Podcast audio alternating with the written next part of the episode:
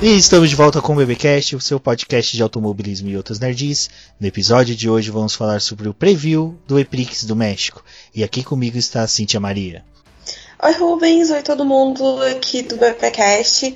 É, se preparando aqui, né, para aquela corrida que, que tem tudo para ser a melhor dessa temporada. Vamos ver, né? Exatamente, na mesma torcida acredito que esteja o Sérgio Milano. Seja bem-vindo, Sérgio. Olá, Rubens. Olá, Cíntia. Olá, ouvinte e ouvinta do BBcast, né? Falando aí hoje, falando sobre o México, realmente tem tudo, seguiu o voto dos relatores, que tem tudo para ser uma, uma prova bem animada. Se a gente for. Tudo bem que não é muito uh, bom a gente olhar para trás, né, para o retrovisor, para a gente projetar o futuro, mas nesse caso a gente não tem como escapar. Que todos os EPICs anteriores tivemos ótimas corridas e esperamos que a, tendência se mantenha. Exatamente, até mesmo porque para nós brasileiros nós temos um bom retrospecto né, das corridas já realizadas no circuito Hermanos Rodrigues.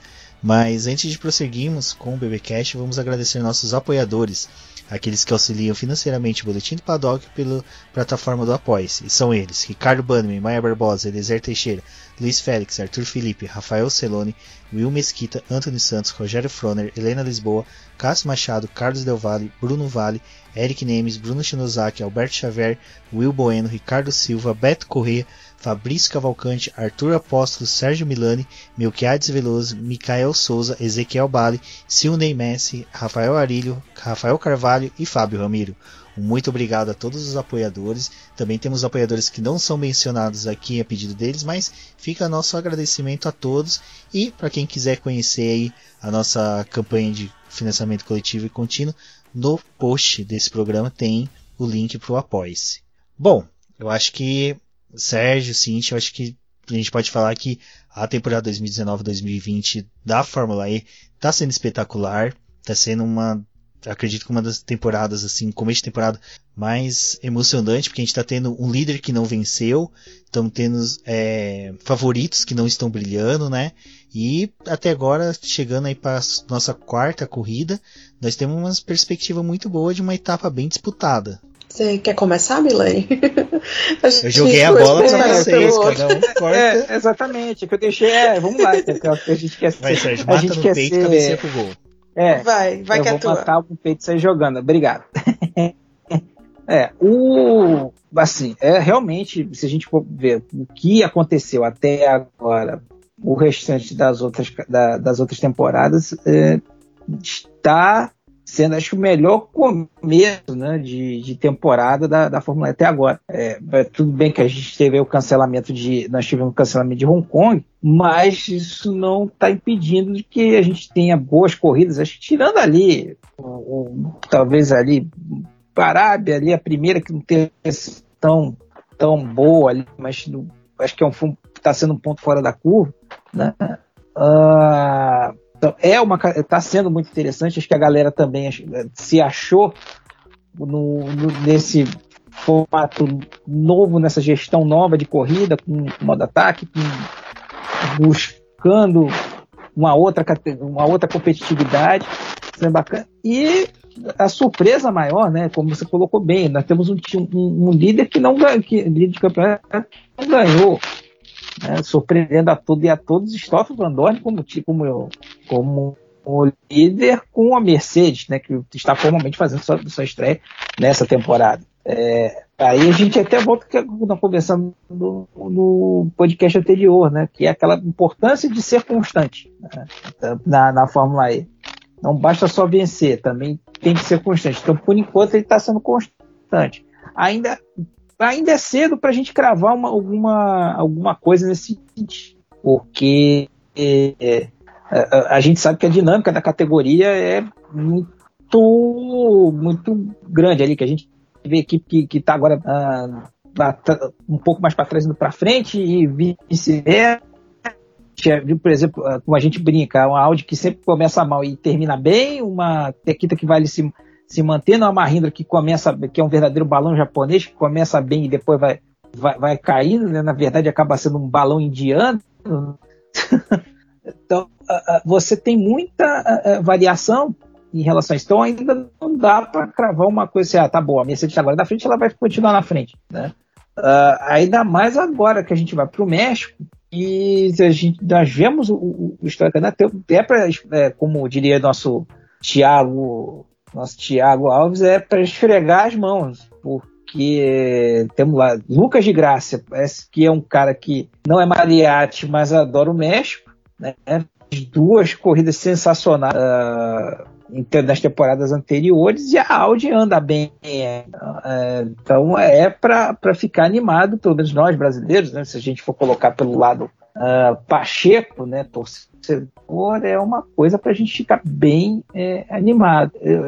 O que, que você acha, em Cintia, em relação a isso? A gente também não, a gente também não gasta tudo agora no início. Não, tá certo. Eu vou tentar ser sucinta. Não é uma das minhas melhores qualidades, mas vamos lá. É, como eu falei na introdução aqui do podcast, eu acho que tem tudo para ser a, melhor, ou pelo menos tá aí no top 3 das melhores corridas dessa temporada, porque tem uma série de elementos assim que, que contribuem, sabe, para isso. É, a gente tem como vocês falaram, a gente tem um líder do campeonato que ainda não venceu. Então, o Van Dorn ele vai buscar a primeira vitória dele esse ano. É, é, e a Mercedes, vindo com tudo, quer recuperar a posição de líder do campeonato. E aí a gente tem ali BMW para se manter e a Virgin tentando chegar neles. Né? E aí a gente também tem as grandes que não, não estão bem. Como, por exemplo, a Takita e a Nissan, que assim, elas estão passando por um momento bem complicado. O próprio Generic Verne, que ele teve dois abandonos agora, então, assim, vocês imaginam o que não deve estar passando na cabeça desse pessoal. E tem aquela galerinha que sempre corre por fora, né? Tipo a Jaguar, tipo a Mahindra e a própria Venturi, que tá conseguindo se chegar mais nesse pessoal, entendeu? Fora a Audi, né? Que ela tá tentando ali se equilibrar entre esse povo todo. Então, assim, é, todos esses fatores, eles com certeza vão contribuir para uma grande corrida. E corrida no México é sempre um espetáculo, né? Assim, não só porque usa aquela parte dentro lá do, do estádio, que é uma loucura, aquilo fica lotado. E o, o povo, o torcedor mexicano, ele é muito apaixonado por automobilismo, que eu acho isso incrível. Porque você vê, não tem nenhum piloto no lá, mas o pessoal faz uma festa gigante, entendeu? Então, além de tudo, tem esses elementos fora da, das pistas também, né? E aí, sem contar as coisas que, que já foram anunciadas, tipo a mudança do layout da pista, ela foi estendida, teremos peraltada, uhul, né? Então, assim, é, você vai juntando todos esses pouquinhos e aí no final a expectativa, eu pelo menos não sei vocês, mas a minha expectativa é que vai ser assim uma corridaça, então por favor, México, não me decepcione, porque eu tô apostando alto que vai ser uma corrida daquelas assim, que vai ficar marcada mesmo como foi o ano passado, né? Assim, então, é, eu acredito que, que esse Epix do México ele também vai nos dar momentos que a gente vai comentar daqui a, sei lá, 10, 20 anos, enquanto a gente vai falando de Fórmula E que vai ser um, um, um, fator aí que vai embaralhar um pouco mais as cartas, justamente essa pista, esse traçado novo, né? Foi estendido, que o bacana, de certa forma, você vai ter ali a, a volta da peraltada, né? Uh, nos, nos, nos, anos anteriores a gente teve ali, a gente teve ali aquela última curva ali no semiovão, mas você tinha uma chicane no meio. Para isso eles tiraram a chicane então, e é, é, conseguiram colocar um pouco mais de, de, pista né, no, final da, no final da reta. Então, acho que ali vai facilitar um pouco mais uh, a parte de ultrapassagem e até a largada vai ficar melhor. Uh, nos anos, ali, aquela, aquela freada justamente da primeira curva era um, era um ponto forte ali de ultrapassagem e também de muita confusão. Ali então, por largadas ali, com certeza você já tinha que começar a preparar ali um safety car, porque ah, era certo. Tanto que nós tivemos lá justamente um. um, um até me corrige, Cíntia, se for o caso. Acho que foi na, te, na temporada ante, ante, é, retrasada que a gente teve aquele problema justamente com a contagem de tempo. Né? Nós tivemos o acidente, houve aquela foi. Ano passado. Cara, ah, foi ano passado, é. Isso. Eu fiquei na dúvida se era ano passado. Então nós tivemos até que até o regulamento foi mudado para essa temporada por conta disso. houve esse esclarecimento em relação a tempo, vai e justamente essa mudança vai colocar, é, vai se tornar mais crítica ainda a, a gestão de bateria. Né? Uh, se vocês, uh, a gente, quem acompanha a categoria aí vai ver, vai tá, confirmar isso. A gente te, eh, nas últimas provas a gente viu o pessoal terminando bateria muito ali no limite. A gente até terminando corrida com, uma bateria zerada, né? É, tivemos lá na Arábia uma folga, mas daí nós vimos no Chile, uh, agora nas últimas, então, o pessoal terminando, é, terminando ali no limite. Então vai ser mais uma coisa para o pessoal poder ali fazendo o controle da, é, é, o controle da corrida. Então, é, grande chance de nós termos aí apagões no final da prova para chegar é, para chegar conseguir terminar a prova. Que também fica para alerta nessa, nessa corrida. É, exatamente, porque o que acontece? Com o aumento da extensão da pista, com o traçado que vai ser utilizado agora, ele aumentou em 25% da sua extensão. E tem outro fator que só a cidade do México traz para a competição, que é a única cidade que não é no nível do mar. Então aquela mesma história que a gente vê da Fórmula 1 acontece também na Fórmula E, porque a falta de pressão atmosférica do, do circuito, no carro da Fórmula 1 ele perde a potência porque não tem oxigênio, mas no carro da Fórmula E ele superaquece, a bateria tem um superaquecimento bem anormal comparado com as outras Eprix. Então é outro fator que pode, né, assim, a gente vê vários carros aí tendo dificuldades para o gerenciamento de bateria. E além disso, o desgaste do pneu. Os pneus desgastam muito na, na pista em decorrência do calor, de N fatores. E como a gente falou, teve esse aumento aí do, da pista, do traçado, que se criou aquela apêndice ali. Então, com certeza a pista vai ficar um pouco mais rápida no restante do circuito, mas naquele ponto ali vai ser, acho que vai ser o ponto que a gente vai ver um pouquinho mais de disputa, porque é onde que os carros vão chegar rápido, mas só que eles vão ter que dar uma controlada e também saber utilizar aqueles momentos de curvas que são praticamente 90 graus para poder recuperar energia, que é uma coisa que a gente comentou até no podcast passado, que com o fim das chincanes, a gente começa a ter a, essa questão da recuperação de energia, ter que os pilotos se adequar, né, descobrir novos pontos para recuperar a energia. Nós tivemos o tema do próprio Félix da Costa agora no final uh, da prova, ele perdeu lá basicamente é, para o Guinter é, é, nesse aspecto. Né? A bateria estava ali já no final e ali superaquecendo e foi para cima, passou o Guinter. Só que o pessoal da, do, da Tequita chegou para ele: olha, segura aí, porque senão não vai, a gente não vai conseguir chegar. Né? Então, acho que a gente vai ver muito isso agora acontecendo no México. E você vê essa situação, tem, é, não, ele não é tão. A, a, essa questão do ar efeito não é tão crítica como, por exemplo, na Fórmula 1 ou outras categorias, mas acaba impactando, uh, de certa forma, na, no, na aerodinâmica porque apesar dele não ter aerofólio, né, ele não é tão, o, o, carro da Fórmula, da Fórmula E não é tão uh, sensível aerodinamicamente, mas como ele, é, basicamente, a, o apoio aerodinâmico dele vem do, do, do assoalho, né, que é o, já, de certa forma, já o efeito solo, então o, o ar efeito, mesmo passa, é, é, não impactando no aerofólio, impacta na, por baixo do carro e o carro perde aderência. Então, é outra situação. E geralmente no, lá no México a pista é sul, né? O pessoal tem que ficar andando para poder ali para conseguir ali um grip razoável. Então, aí você vai ter é, o pace, você vai ter também os próprios treinos. Vai, olha, o treino já é uma loteria. Com essa pista suja vai ser ó, melhor ainda. Mais um ingrediente para observar nessa prova. Sim, e tem que ver também a influência do ambiente, né, da altitude e tal, nos próprios pilotos, né? Porque é basicamente todo mundo europeu, entendeu? Assim, pelo menos a maioria deles são. E ninguém vem de montanha, sabe? Ninguém tá acostumado com esse ar rarefeito e pouco oxigênio.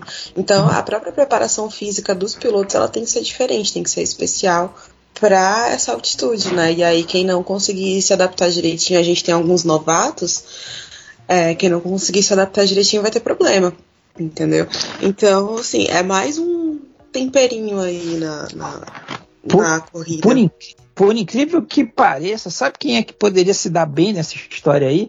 O nosso querido, glorioso e potente, e potente Maquinguá, por incrível que pareça. Porque agora já utilizando os conhecimentos futebolísticos agora. Quem disse que futebol não serve para alguma coisa? É, futebol também é cultura.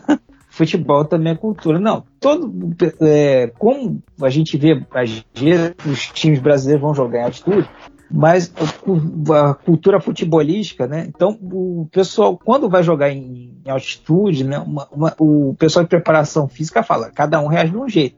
Mas os, os pontos ideais são os seguintes: você vai pouca antes do jogo, que aí realmente você não vai sentir, ou você vai pelo menos 15 dias antes.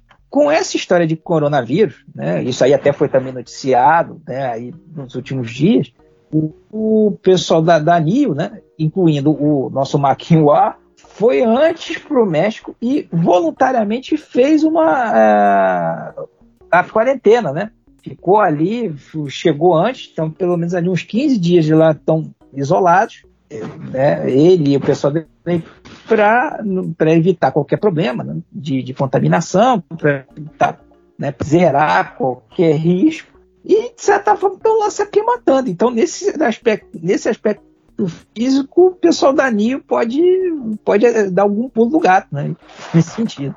E bom, na hora que você falou que era uma questão futebolística, eu pensei que você ia falar da Copa de 70, porque a seleção brasileira fez isso, né?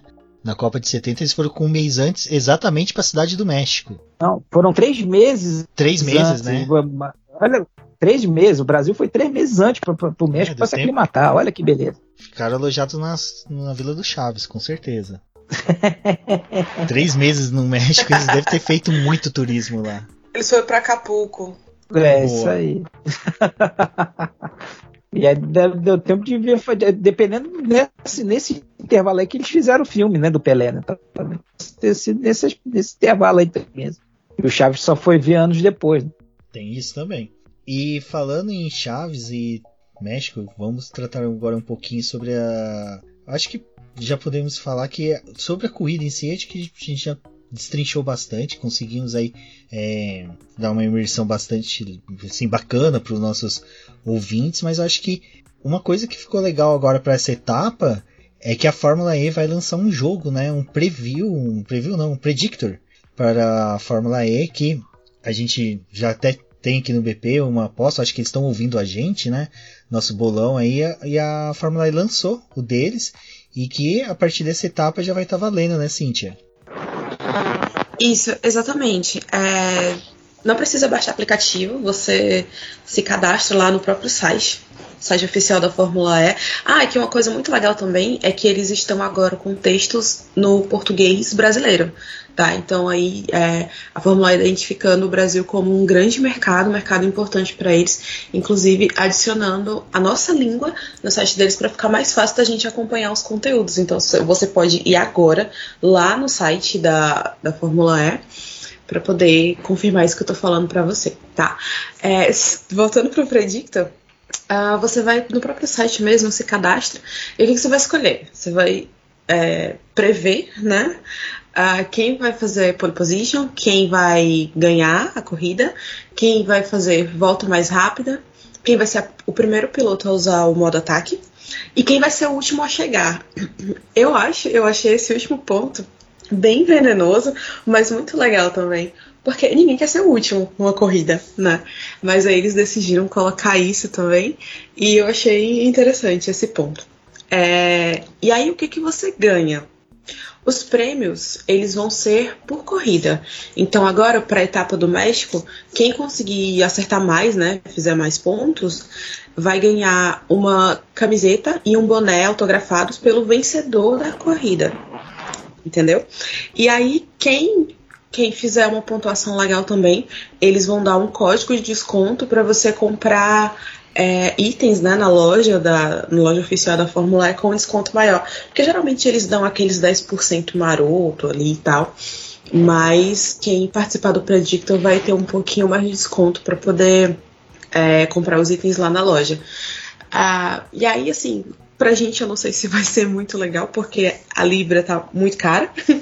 então, mas aí vai que você tá muito afim, né, de ter lá os, os, os itens de merchandising da Fórmula E, vai saber, né? Mas enfim, é isso. Eu achei muito legal da parte deles. Eu acho que eles já estavam planejando isso há um tempo, conseguiram lançar só agora. Mas que legal, assim, antes tarde do que nunca, que nem aquele meme de hoje, né, Rubens? antes tarde do que nunca. Bem isso, e aí, já entrando nesse ritmo de não muito tarde, vamos comentar um pouquinho aqui sobre a, apresentação, né, do Gen 2 Evo, né, que é uma evolução aí da segunda geração de carros da Fórmula E.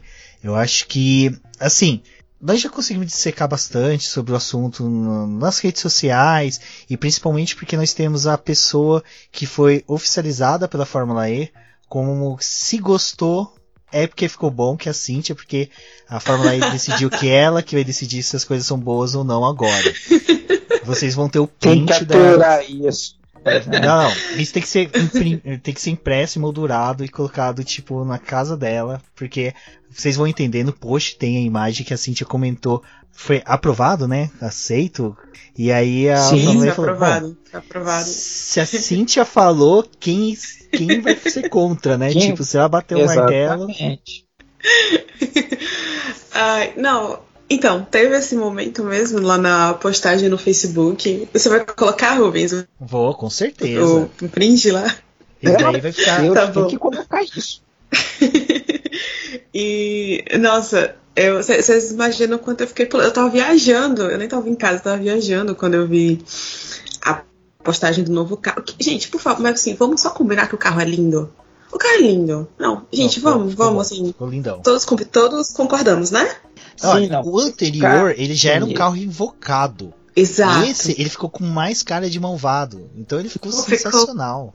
Ficou lindo. Mas Olha, só... essas asas para dentro, assim. E vocês viram como eles conseguiram encaixar o halo agora perfeitinho, assim? Porque no Gen 2 ele ainda ficou meio ali, né? Tipo, ah, foi colocado agora, entendeu? Agora, no Gen 2.5, né, no Evo, como eles mesmo estão chamando, ficou lindíssimo, entendeu? Assim, você nem reclama mais de nada. E o design desse carro, ele é maravilhoso. Então, como eu comentei lá, zero defeitos. Zero defeitos. É. o bacana dele é que ele, assim, ele, que talvez vá quebrar um pouco a resistência daquela galera que ainda tosse o nariz, ele vai, ele fica com cara de, ele conseguiu ficar com cara de monoposto. Pessoal, alguns reclamaram, ele ficou muito futurista. Agora ele ficou numa situação que ele ficou mais próximo a um, a um fórmula, né? A um, a um monoposto que a gente está acostumado a ver. Até porque uh, eles resolveram tirar um pouco da cobertura dos pneus. E isso uh, ajuda, né, que até vai de encontro com os objetivos, de fazer corrida um pouco mais limpa. Né? Porque se você deixa o pneu mais coberto, você é, qualquer contato ali pode furar, pode ter alguma coisa e prejudicar a corrida. Então, acho que isso também foi uma, uma boa sacada. Eles fizeram. É, ficou, sim, sim. Não mexeram muito, né? não mexeram muito. Se você for pegar, não foi, é, é, é foram mudanças pontuais que aí sim que chama mais atenção, que chama mais atenção além dessa descobertura dos pneus, foi a colocação da barbatana na parte de trás, que é todo mundo, que é outro, quer dizer, que é um consenso. É um verdadeiro adereço, não serve para nada, só para como é, quer dizer, ter mais espaço para colocar propaganda no carro. Porque como você não tem aerofólio, né? Tudo bem que agora eles colocaram, até modificaram um pouco ali os aerofólios, as aletas traseiras, mas como você não tem um aerofólio, você não tem ar para direcionar ali. Então, para efeito de aerodinâmica, é praticamente tudo, né? Porque não vai direcionar para ali, não tem aerofólio para direcionar. Então ficou um pouco bacana, mas o, o, trabalho que eles fizeram é, ali em relação a essa parte aí do halo, que ficou bem bacana, bem muito melhor integrado. Uh, e ali na frente também, acho que o trabalho que eles fizeram de modificar um pouco a frente, uh, para melhorar um pouco ali o, o, o, o arrasto e a, a fluência do carro, ficou muito bacana. Fizeram, não foi, foi uma, um, um, tapa ali de meia vida. Uh, pontual, porém muito bem feito. Acho que isso aí veio para agradar quem já gosta da categoria e quebrar a resistência um pouco mais de quem ainda torce o nariz. É, acho que quem vai. Acho que a resistência vai ser quebrada mesmo se tudo que eles estão prometendo para o Gen 3 for cumprido, né? Que aí é, é, é tornar o carro mais, é, mais futurista ainda, é, duplicar a potência. É, talvez seja o grande motivo de quebrar a resistência do pessoal. Aí só vai talvez colocar aquela coisa, ah, mas não tem barulho. Mas aí outro, outra situação. Mas essa mudança agora, esse Gen 2, esses 2,5, o erro, é, da, foi muito bem resolvido, tanto do ponto de vista visual, para agradar o público, como do ponto de vista técnico e ponto de vista esportivo. Né? Então, acho que, assim, que a gente vai, com certeza, a gente vai ter corrida muito mais limpa uh, uh, do que as que a gente tem hoje, que já melhorou muito. Sim, isso, sim. isso que você comentou agora sobre o futuro até do Gen 3, é, na visão de vocês, vocês acham que já é possível termos uma evolução muito mais drástica para o futuro? Ou ainda vai seguindo uma evolução como foi, tipo, do G, G1 pro Gen 2 foi bem drástica, mas do Gen 2 pro G3 vocês acham que vai ter alguma coisa assim muito mais drástica, alguma coisa muito mais chamativa, ah, ou com ou vai ser um pouco mais conservadora? Uh, eu acho que Fórmula E e conservadorismo assim, são duas, duas, dois termos que não se encaixam muito, sabe? Eu tô esperando eu, eu acredito que eles vão conseguir cumprir, principalmente essa parte da duração de bateria, até porque eles querem trazer o pit stop de volta, né? que, assim, antes tinha que trocar de carro, que para mim era um dos melhores momentos da corrida, eu tenho muita saudade daquilo.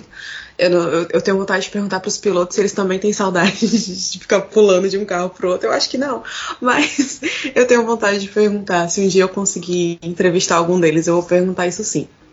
E, é, e, e, o pit stop ele acaba sendo um ponto estratégico nas corridas, né? Então eu acredito que eles estão trabalhando muito forte para conseguir é, ampliar a capacidade de bateria para deixar o pit stop como um ponto estratégico mesmo, né? Não só como uma coisa que é necessária, como era antigamente, né? Que assim os, os, os pilotos tinham que trocar de carro porque a bateria, uma bateria só não era suficiente para a corrida toda. É, então eu acredito que eles vão conseguir fazer isso sim. É, com relação ao design, Milani, como você estava falando, são realmente mudanças pontuais, mas elas são pontuais e impactantes. É, eu acho que por isso que a gente tem essa coisa do caraca, que carro massa, que, que coisa do futuro, sabe? Assim, 2050. Então, com relação ao design, eu não consigo prever ou, sei lá, opinar ou dar qualquer tipo de pitaco do que vai ser o Gen 3. Porque eu não tava esperando um Gen 2.5 desse jeito, entendeu? E ele tá irado, tá lindo. Então eu não eu vou fazer a Glória Pires, não vou ser capaz de opinar sobre o design do Gen 3. mas é, com relação a essa parte de bateria, eu, eu acredito que eles vão sim conseguir atingir. E coisas que não vão mudar, tipo pneu e a parte aerodinâmica, eu acho que isso também vai continuar não exercendo influência. Justamente como o Milani estava falando, né? A gente tem uma barbatana de tubarão que deixa o carro mais robusto, ajuda né, a dar esse aspecto de robusto para o carro, mas que, assim, na prática vai exercer pouca influência aerodinâmica, porque o carro da Fórmula E, ele, ele é, meio que existe para não ter esse tipo de influência, né? Até porque em circuitos de rua, se você for colocar muita coisa ali para dificultar a ultrapassagem e tal, você não vai ter corrida, você vai ter basicamente uma procissão, né? Então, é, eu acredito também que essa parte aerodinâmica eles não vão mexer. E pneus vão ser os pneus de sempre, né? Então, não sei onde mais que eles vão colocar mudanças mais técnicas além da bateria, uh, mas eu acredito que o Gen 3 vai vir lindão, também, além de ter uma bateria mais durável.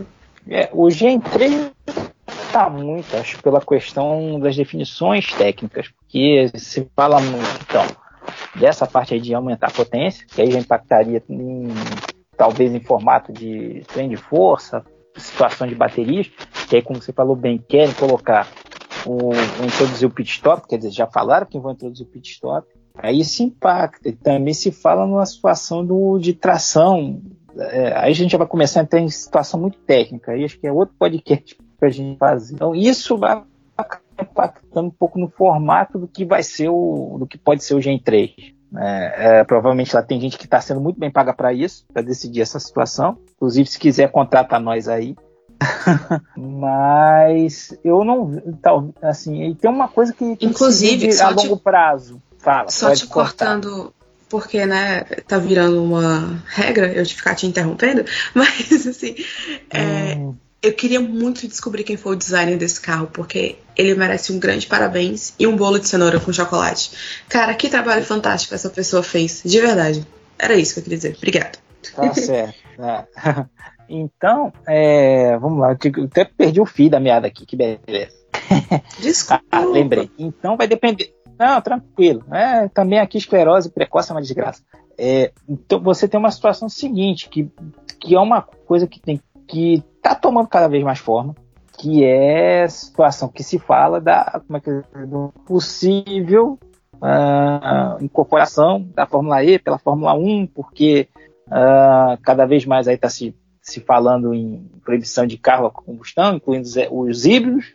Né? Houve na semana passada essa discussão, principalmente por conta da, da do Reino Unido ter antecipado uh, a, uma lei que prevê justamente a proibição de venda de, carro, de carros a de carros a combustão de, de 2040 antecipado para 2035 e nisso estão incluindo também os híbridos. Então, por exemplo, o Reino Unido é um, um mercado importante, né, automobilístico, principalmente na Europa, uh, se dizendo, tá, uh, o, o, restante da Europa nesse sentido também está se movimentando. Né? França, Inglaterra e Alemanha já têm legislações nesse sentido e podem talvez até seguir essa. Aí a Fórmula 1 começa a entrar num ponto que, olha, tá bom, então o híbrido, que eu já estou garantido que eu vou ficar até 2025, vai em desuso, para que, que eu vou continuar batendo cabeça disso aí? Se eu já tenho que começar a pensar agora. E a exclusividade né, do grupo hoje, que é do HAG, da, da Fórmula E, junto à FIA de organizar né, uma categoria elétrica nesse sentido de monoposto vai até 2029. Então, para você começar a pensar numa integração e sabendo que a maior é, acionista individual da Fórmula E é um braço da Liberty Media, que é um dono, que é uma das donas da, que é a dona da, Fórmula 1, já começa também a, a, a fervilhar a cabeça da, da galera e também dá o, dá começar a dar combustível para teorias, para N teorias. Né? Então, essa também é uma coisa que a gente também pode deixar ali essa, essa coisinha na prateleira aí para observar no, nos próximos tempos. Mas um pouco antes de que isso aconteça, eu mentalizei uma possibilidade na Fórmula E, que eu não sei que eu acho que o Sérgio Milani tem mais conhecimento até do que eu sobre Fórmula Indy, seria de começar a adotar pacotes aerodinâmicos é uma coisa que simplesmente passou pela minha cabeça porque que a Fórmula E também disponibilizaria. Cada equipe poderia optar por pacotes que ela disponibilizaria e assim aquele pacote que a equipe assumisse para poder ter é, carros um pouco diferentes um dos outros, mas que às vezes um pacote aerodinâmico se encaixa melhor no estilo daquele piloto, no estilo que aquela equipe quer trabalhar. Vocês acham que teria uma possibilidade de no futuro próximo a gente começar a ter essa possibilidade de sair de um padrão fixo de carro e poder começar a ter pacotes ou pelo menos as equipes têm alguma liberdade até mesmo de auxiliar da Lara na criação das peças? Olha, não. Olha... Vamos lá, Cíntia, por favor, vamos lá. Não, eu só ia dizer que enquanto eles correrem em circuito de rua, eles não vão. não devem mexer nisso aí, não. Eu acho. Assim, se eles sei lá, se futuramente eles começarem a alternar entre autódromos e circuitos de rua, talvez tu for nesse circuito de rua travado, apertado, e que você tem, sei lá, tá, talvez eu acho que, vamos sendo generosa, vamos colocar aí 40 circuitos que que os, sei lá, que os carros tenham um desempenho mais rápido, tenham mais espaço para fazer mais manobras, é, ainda é um número baixo, né?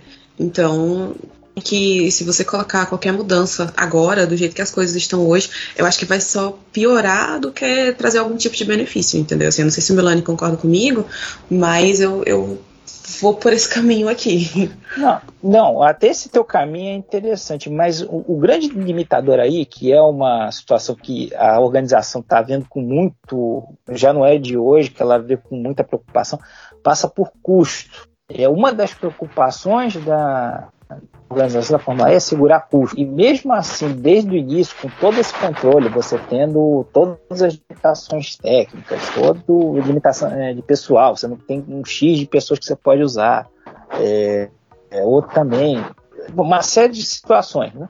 Os custos aumentaram muito. Hoje você vai pegar, até me lembro agora que foi, eu até postei isso no Twitter, é, acho que saiu no mês passado, agora no final do ano ou em janeiro. É, a Jaguar gastou com a equipe, a Jaguar, que a gente sabe que é uma equipe ali média, que está tentando ir para ali grande, ela reportou que ela gastou na temporada passada com a equipe, ela gastou 11 milhões de libras.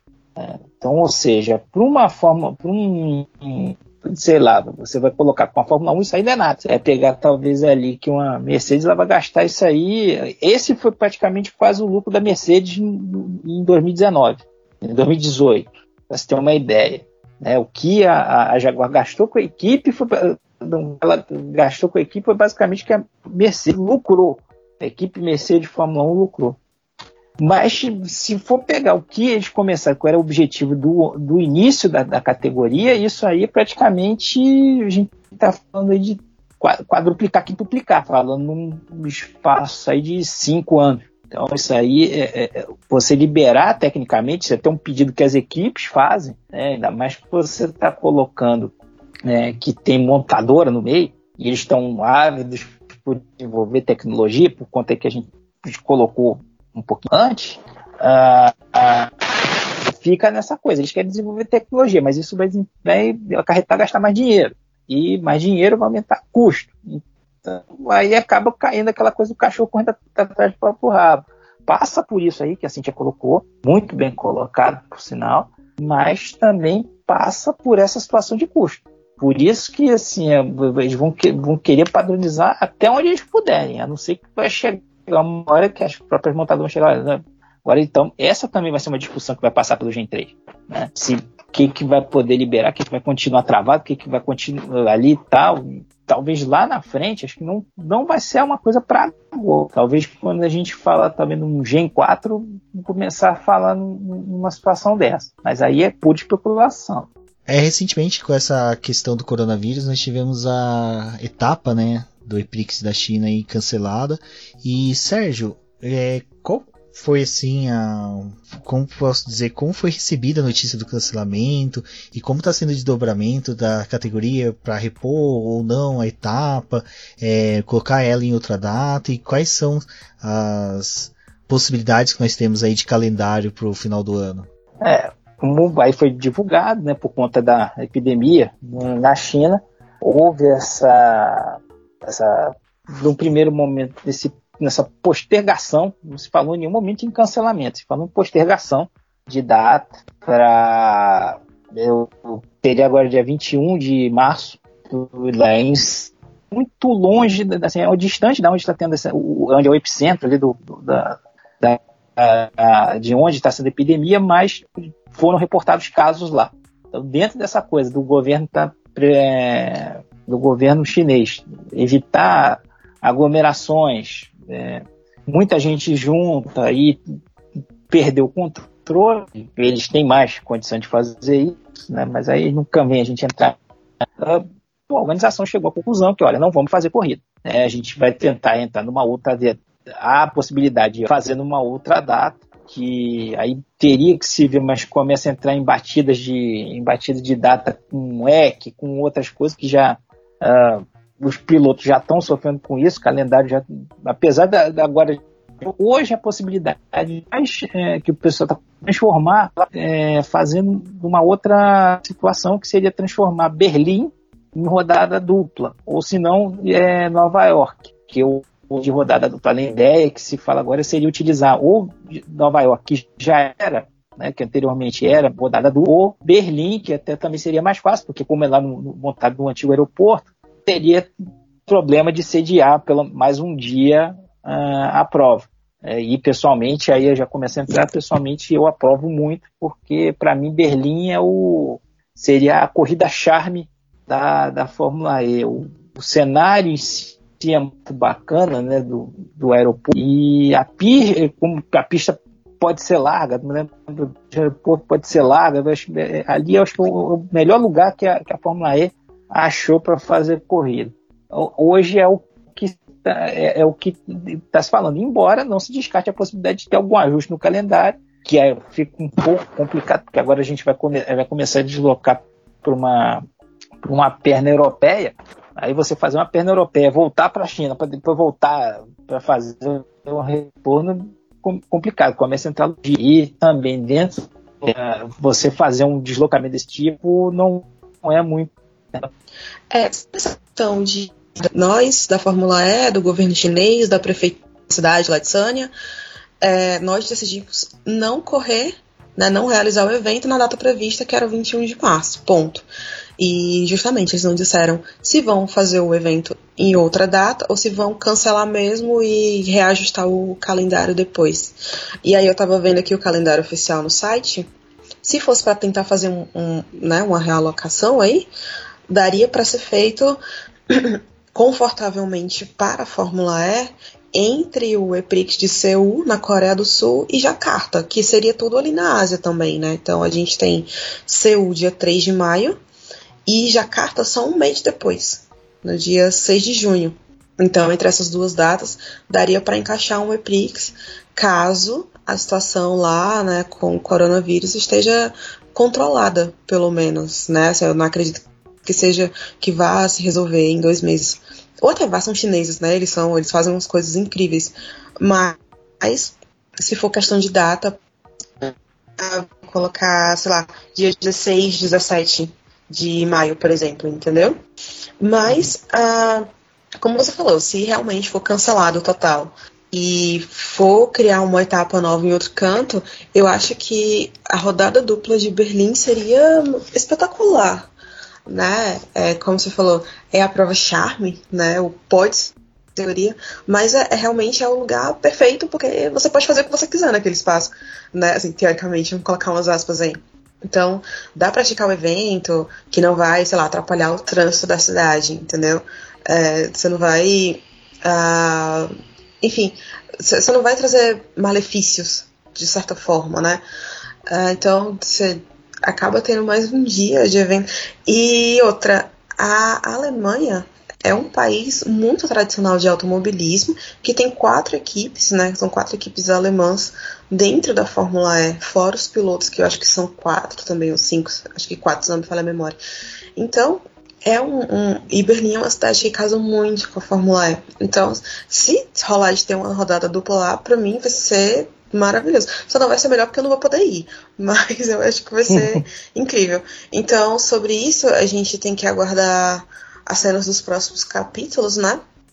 E falar da, do Epix de Jakarta, que era um que estava meio que cambaleando ainda, né? Não tinha sido é, aprovado 100%.